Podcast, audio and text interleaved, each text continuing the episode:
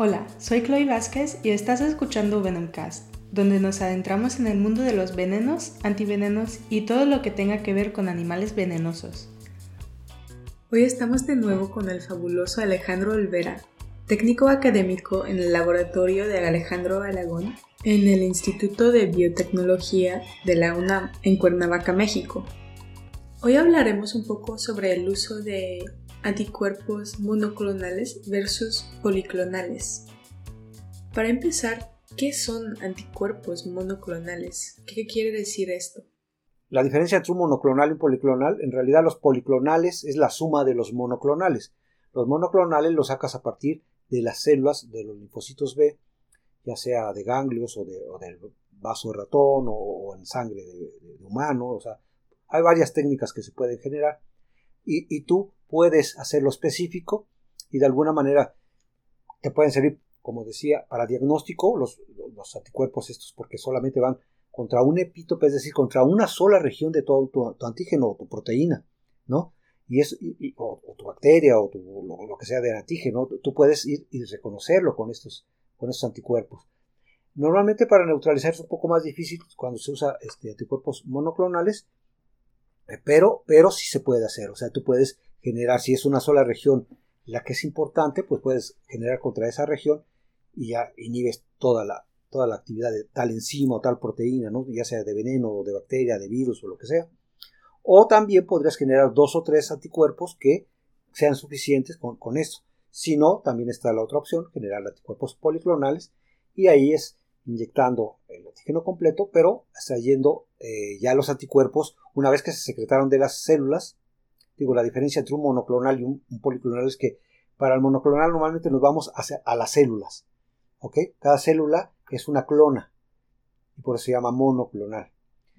Pero eh, cuando nos vamos a torrente sanguíneo a extraer sangre para sacar los, anticuerpos, es la suma de todas esas clonas, digamos, que son diferentes entre ellas y que generan un, diferente anticuerpo. Puede ser contra la misma proteína, es cierto, pero contra diferente región.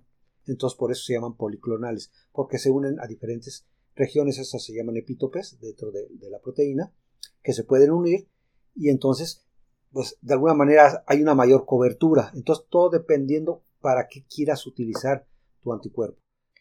Entonces, los anticuerpos monoclonales los podemos escoger para que sean muy efectivos y muy específicos.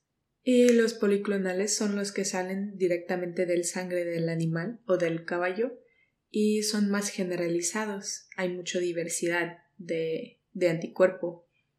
He escuchado que se puede seleccionar anticuerpos monoclonales que son muy buenos, pero este proceso es un poco costoso.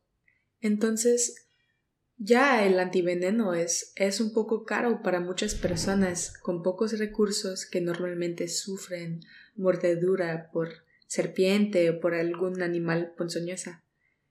En su opinión, ¿cree que el costo de esta tecnología hace que no se puede comercializar? ¿O cree que sí hay futuro para esta tecnología que esté usado para producir todos los antivenenos? Eh, yo creo que sí. O sea, el, problema de los monoclonales sí es exactamente los suplementos que llevan los cultivos celulares, eh, pues como son cultivos de, mamífero, eh, en realidad son costosos porque tenemos que meter factores de crecimiento dentro de los cultivos que si lo hacemos en grandes escalas, pues estos factores como sueros o algunos complementos de, factor de crecimiento y ese, son, bastante caros. Ahora, lo que sí podríamos estar pensando en que cómo podríamos de alguna manera bajar esos, esos costos pues, con las tecnologías que ahora se están implementando, ¿no? Que tú puedas generar ahora los anticuerpos, pues no, no, no en medios de cultivo, tal cual, sino por ejemplo generarlos como proteínas recombinantes donde podamos bajar los costos, no sé, en bacterias, en plantas o, en algunos sistemas eh, eucariotes que, te permitan un poco eh, obtener mayores rendimientos, porque obtener mayor rendimiento, aunque tú estés metiendo casi los mismos suplementos, si tienen mayor rendimiento, obviamente eso disminuye los costos, porque a mayor, a mayor rendimiento, pues obviamente eh, te da para, si tú quieres generar antivenenos, pues, pues te da para muchísimas más dosis, por ejemplo, ¿no? Eso es una manera de, de verlo. Este, ahorita eh, todavía, por el momento, no, no se ve que vaya a generarse algo importante en cuestión de, generar comercialmente, digamos, todavía este recombinante, pero se está trabajando en eso. Eh, creo que todavía estamos en la parte de que eh, hasta ahorita el mejor modelo es inyectar el antígeno en animales grandes y obtener sangre y, obtener los policlonales, pero sí se estaba trabajando en, algunos, por ejemplo, en, enfermedad del cáncer y eso con anticuerpos monoclonales que este, se hacen específicos ¿Cuál es la importancia, por ejemplo, de, hacer anticuerpos pequeños? Es una proteína el anticuerpo, entonces tu cuerpo puede reconocerla como una proteína extraña. Y ahí es donde se puede acabar su efectividad. Porque si tú la estás metiendo para una terapia, no es igual que para meterlo, por ejemplo, en, un, como un antiveneno, ¿no? Que lo metes una cantidad en un momento dado y se acabó. Una vez que acabaste con el, veneno, pues adiós, o que acabaste con, por ejemplo, en el, en el caso de COVID, ¿no? Si tú tienes COVID, prometes, acabas con los virus y ya, ya no vuelves a dar más, una vez que ya no tienes el virus. Pero si tienes, por ejemplo, enfermedades de tipo de cáncer, por ejemplo, donde tienes que dar terapias cada 15 días, cada mes o cada dos meses, no sé, o sea, yo no tengo esa, esa información, pero que tienes que estar dando continuamente, tú tienes que de alguna manera tener la precaución de que el anticuerpo pueda ser monoclonal para que sea muy específico y no se pegue en otro lado porque puede afectar células sanas. Y también, o sea, porque se vaya a un receptor específico. Y también generar anticuerpos pues, recortados. ¿Para qué? Para que no llame al sistema inmune y posteriormente el sistema inmune tuyo pueda eliminar el efecto que te da ese anticuerpo. Porque puede llegar, lo reconoce como extraño y esto ya no deja que se pegue a la parte eh, que él se pega normalmente, ¿no? Y que, que, te ayuda como un medicamento. Entonces, todo este tipo de cosas son un poco complicadas, pero sí ya se, ya se utilizan. Todo depende qué tipo de enfermedades.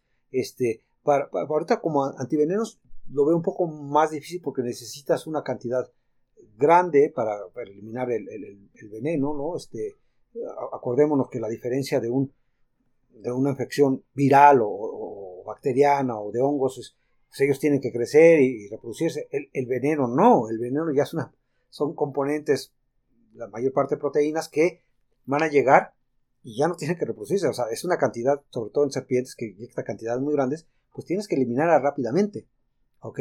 Por eso es que sería muy difícil hacer una vacuna contra, contra veneno. ¿Por qué? Porque son componentes que, que, que, no es que esperes que se reproduzcan, sino que tienes que el tiempo digamos, de alguna manera te, va, te va a limitar, ¿no? Porque actúan muy rápido, actúan muy, muy rápido.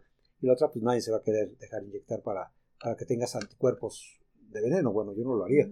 Entonces, es, este es, medio difícil, ¿no?